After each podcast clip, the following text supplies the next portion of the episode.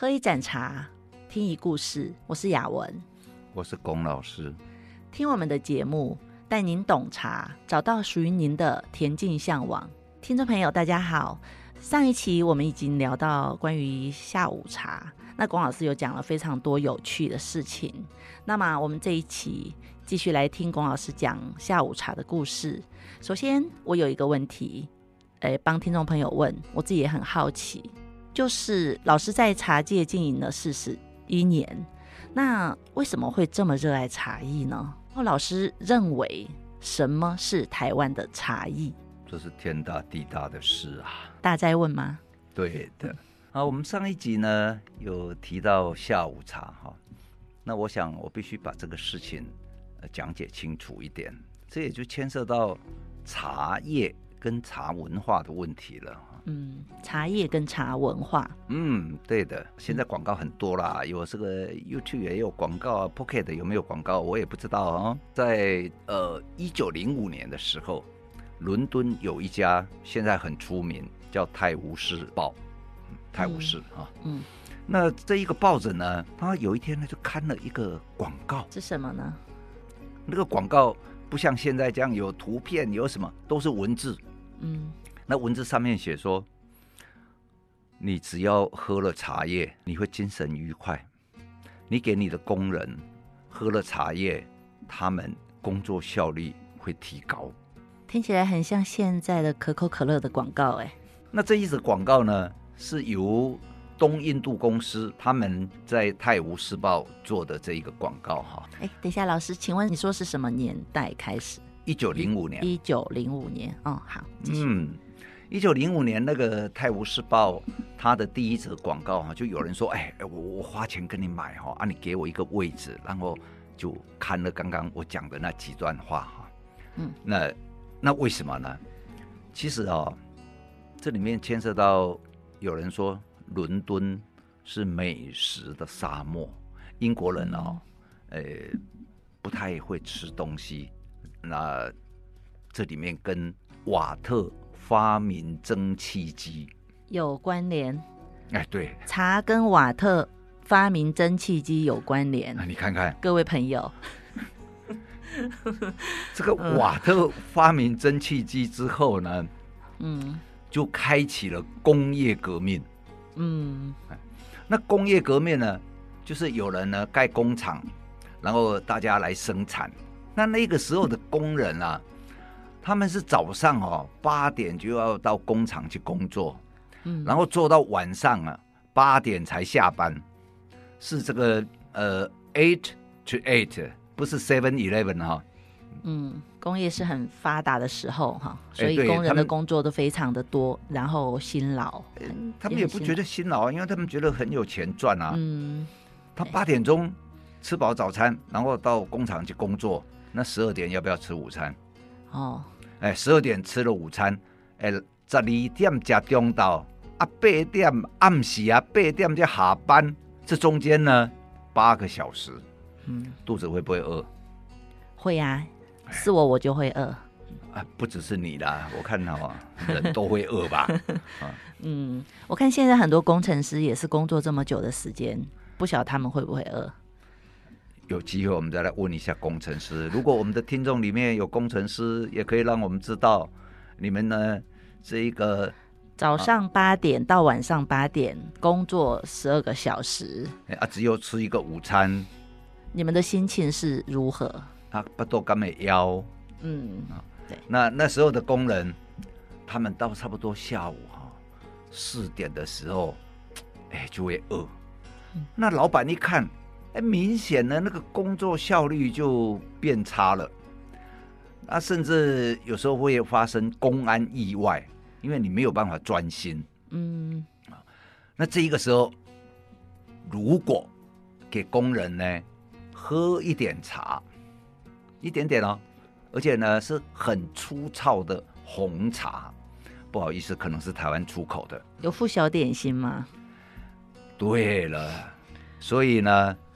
在英国有一个很出名的叫 scone，嗯，哎，scone 其实很简单啊，就是把这个面粉哦捏一捏，然后烤一烤，嗯，哎，然后老板呢给他一点奶油。那时候应该还没有加葡萄干吧？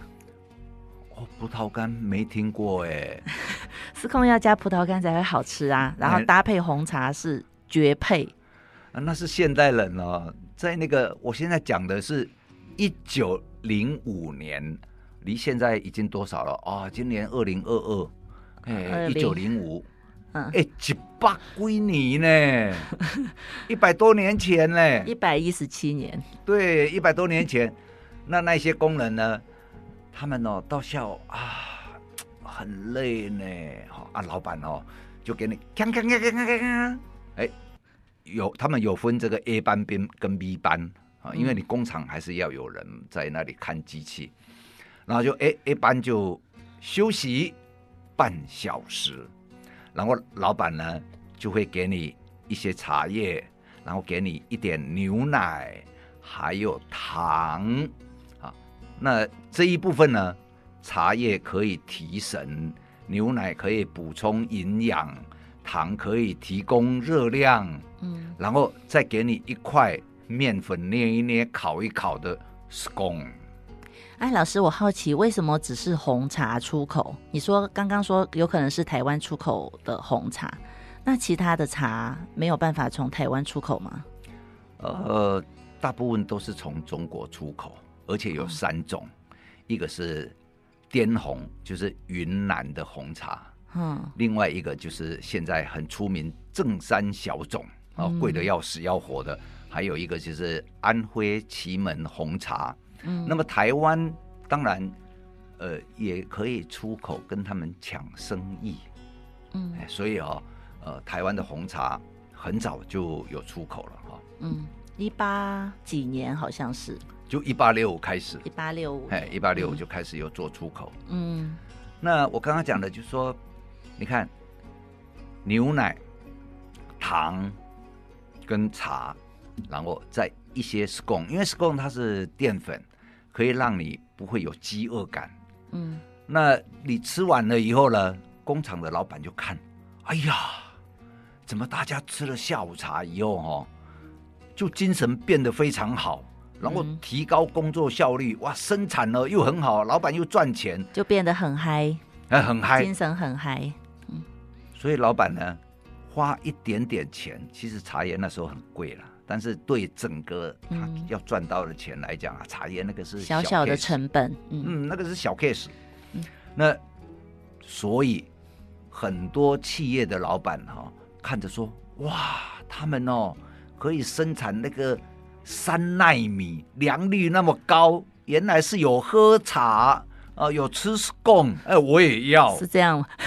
哎，对呀、啊，嗯，不错，茶可以帮助大家提神，然后还可以提高呃工作的品质，对，所以茶是这么的重要。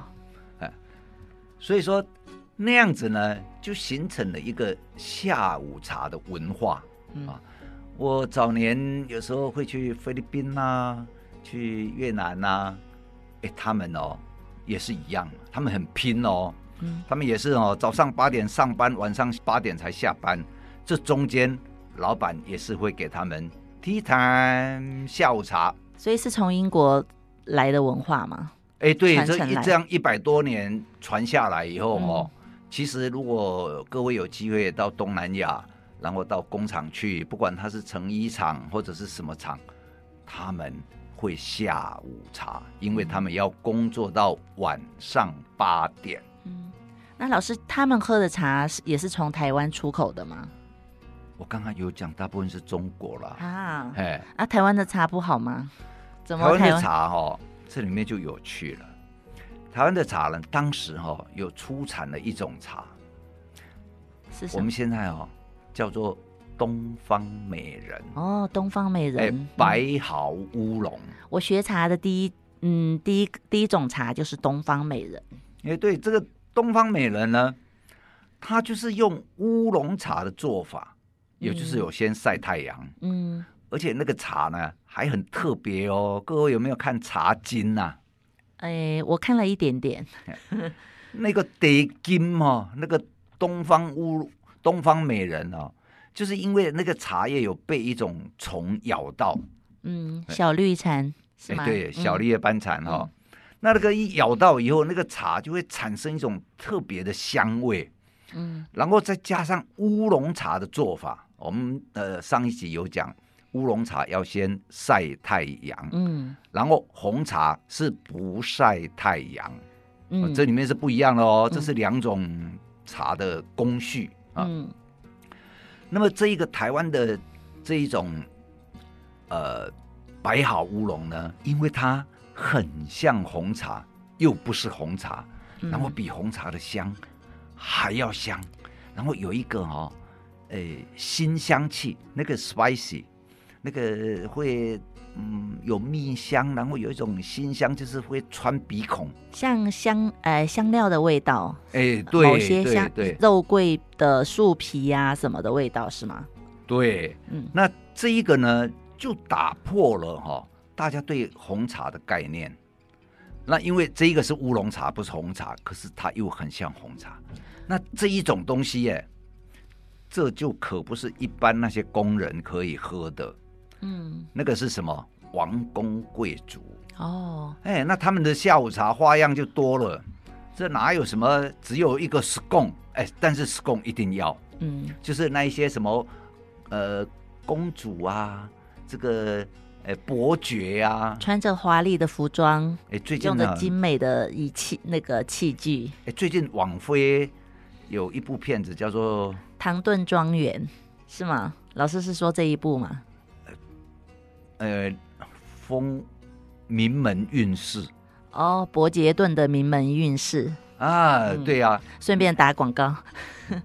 哎，你们想想看，他哦，其实里面也有一些片段，他们有在喝茶了。嗯，有，我很喜欢看那个《唐顿庄园》也有的。哦，嗯，那他们就。坐在那里啊，一个人准备一些点心啊，然后坐在这一个呃走廊下面啊，然后就这样子喝一口茶啊。那时候啊，据说哈、哦，这个有一个伊丽莎白女王是吗？那时候不知道当女王没有哈。嗯，那她很喜欢这个茶，嗯，然后喝了以后呢。听说本来就哎呦，一波啊，我头壳疼，哎呀，无眠哦，哈哟哈，哎，淑女打呵欠，好看吗？嗯，淑女打呵欠要拿一只扇子啦，遮一下啊，很优雅的打哈欠。嗯，那这个时候呢，如果你有喝茶，大概就不会再跟人家聊天的哈，老是在那里拉扇子遮嘴巴。嗯，那他就。喝茶，然后呢，他们吃的东西哈、哦，呃，除了 scone 之外，可能会有一些小的三明治啦，或者是有一些呃甜点啦，哦，搞不好还会引进这个法国的师傅来做一些马卡龙。哦，哎，那这样子的时候，就变成一个下午茶，不再是工人哈、哦，在那里为了提振精神。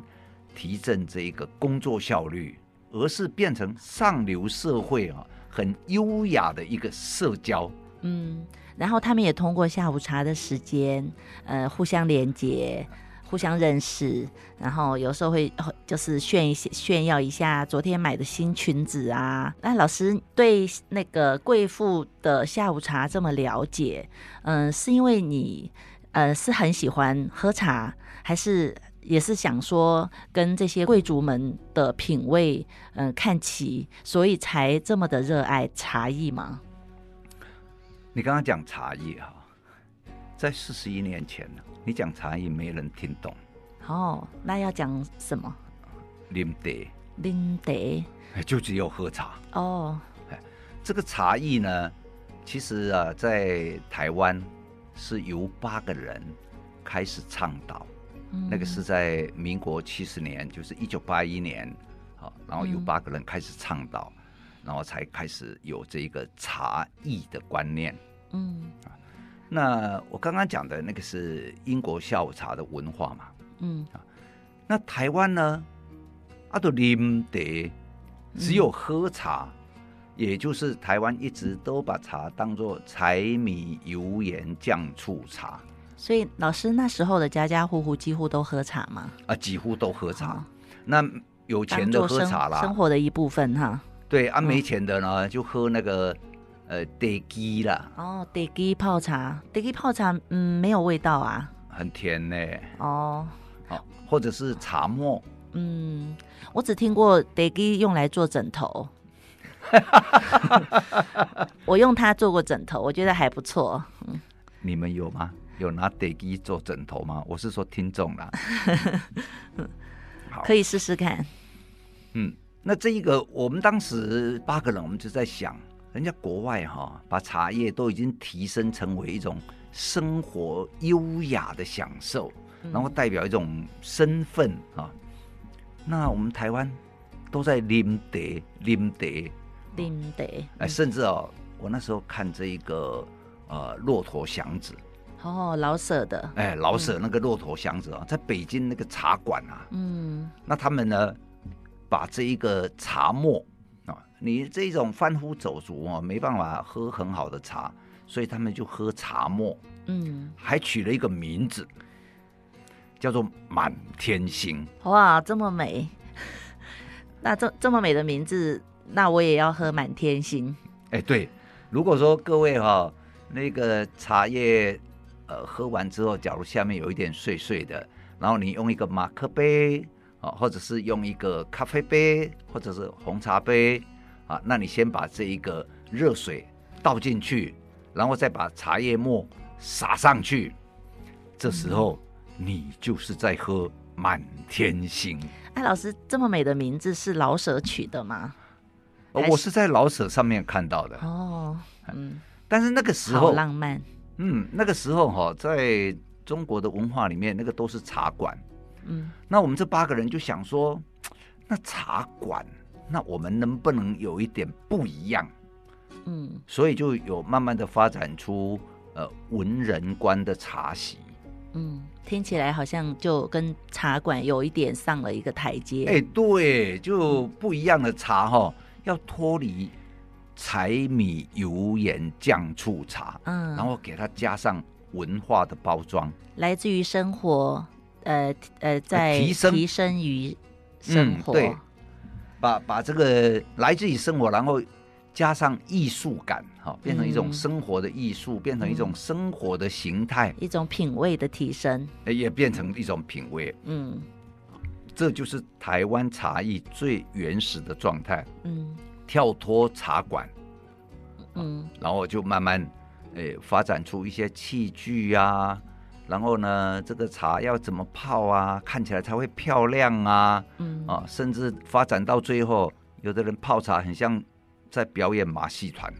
就好像说，呃，茶艺是一个鱼骨头，然后再从旁边这样子给它增加一些艺术啊，一些文化，一些情趣，好像鱼翅一样，到最后变成一条完整的鱼，可以这样比喻。哎，很接近，哎，这样很接近。嗯、对，好，OK，这个要从这个日常生活里面提到变成生活艺术的时候，这是需要大量的。呃，思想，嗯，然后呢，需要工匠。啊，比如说现在都叫陶艺师啦，嗯、啊，陶艺老师啦，啊，那时候呢，呃，都是莺歌一些那个呃捏陶的一些工匠，啊，慢慢的，你做茶壶就变成陶艺老师，嗯，哦，那如果说你做这一个茶仓，就是可以放茶叶的，嗯、那你就是。陶艺老师，嗯，好。那如果说你捏一个碗，如果说哎，这个碗是夹崩呢，哎，朋友啊，你会花一万块买一个吃饭的碗吗？嗯，要土豪吧，土豪才做得到。可是很多人哈、哦，存了三个月的薪水，买了一个喝茶的碗。对我，我有这样做过。哎，我知道你有一个碗八千块。对对对，当初因为是听说是彰化八卦山的佛，上面有一个留下来的釉，很像彰化八卦山的佛，然后我就被那个佛给打动，然后我就毫不犹豫花了八千块买了这个茶碗，然后他现在在放再放一些糖果跟一些不用的东西。放在墙角，其实啊，那个也可以拿来吃饭嘛，哈，好像可以哈，那就变成金饭碗了。哎，对，所以啊，就是说，当艺术跟生活它开始有一点呃区隔，区隔，对对对，不能讲脱节哈。哦，你你不会花八千块去买一个饭碗嘛？嗯，但是你会花八千块甚至更多去买一个来喝茶的碗。我觉得很很奇妙的是，八千块的碗装饭，饭不会比较好吃，但是八千块的碗装茶，茶真的变得比较好喝。哎，这有趣，这是什么原因呢，老师？哎，这有趣了哦。哎，下回哈、哦，其实因为我们是这样子空中透过声音嘛，没有办法做连结嘛。所以，如果说你们有空呢，也欢迎到我们的工作室。对，我们到时候就用一个普通的饭碗跟一个八千块的茶碗来为大家装茶，给大家喝喝看，对，看看有什么不同。喝了以后哈，你觉得啊，安娜安呢？嗯，所以老师。这就是老师认为的台湾的茶艺，就是要区别于生活，并且高于生活，但是又不能跟生活脱节。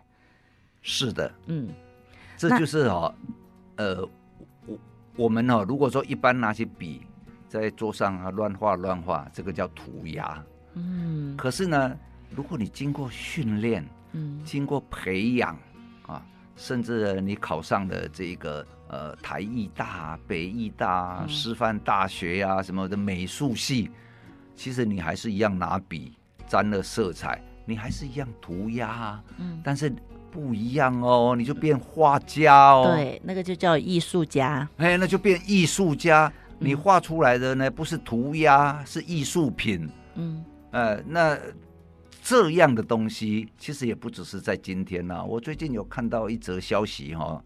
就是说，有一个男生，然后假装是女生，然后拿了一个蛋糕哈，藏着一个蛋糕，那跑到罗浮宫里面，又开始去砸蒙娜丽莎的微笑。最近吗？对，嗯、啊，让那个蒙娜丽莎的微笑呢，那个蛋蛋糕一砸，然后就所有的人都笑不出来了。啊，哎，对，破坏艺术哈。哎，对，嗯、可是还好啦，那个蒙娜丽莎的微笑。由于在二三十年前吧，有人哈、哦、要拿枪去谋杀蒙娜丽莎，嗯，好，然后去开枪啊，去干嘛？所以那一次以后，他们就吓到了那个蒙娜丽莎的微笑的图哈，他们是用防弹玻璃哈给它保护起来，嗯，哎，所以枪也打不穿，所以那个蛋糕呢砸上去也没问题，嗯，它是砸在外面的玻璃上面，哎，对对对对对，好、嗯，但是很。这个就是说，当你一样的涂鸦，但是呢，当你涂到有美感的时候，它是艺术品。嗯，当你一样喝一杯茶，只是解渴，那这是生活。嗯，可是呢，如果你能够多用一点心，多找一些好的器具，然后呢，甚至是泡茶的方法，然后你就可以把一杯茶。喝的特别不一样，很像蒙娜丽莎的微笑。嗯，那老师，我可不可以这样理解？茶叶基本上是用来解渴的，那么茶艺就是让解渴这个方式、这个动作升华了，然后变成一个美化生活、提升品味的东西。嗯，我觉得你这样解释很好，就变成艺术嘛。对，嗯、那我刚开始一讲哈，说那个呃老啥。老舍，哦，老舍那个骆驼祥子哈，嗯、我刚刚有已经有偷偷教各位怎么样泡茶了哦，满天星是吗？对，嗯、你们可以试试看，在家里你拿两个碗，一个是把那一些茶末先放在碗里面啊，然后另外一个就是空碗，然后你两杯都把水注满，把滚水注满，好、嗯，那。你那个白水的，你再把那一些同分量的茶沫再撒上去。一定要茶沫吗，老师？茶叶可以吗？诶、欸，最好是用茶沫，因为这样比较哈容易比较出来。嗯，好，那那一个茶沫，因为茶沫哦会比较苦，比较涩。然后如果你用茶叶放在碗底，水一冲，那一杯苦涩不好喝。嗯。可是你把水先倒在碗里面，再把茶沫细细的撒上去，嗯、那个满天星喝起来是又香又甘又甜。哦，这样子是蛮有趣的。其实水跟茶叶同样一个东西，但是用两种不同的方式，但是就会有不同的味道。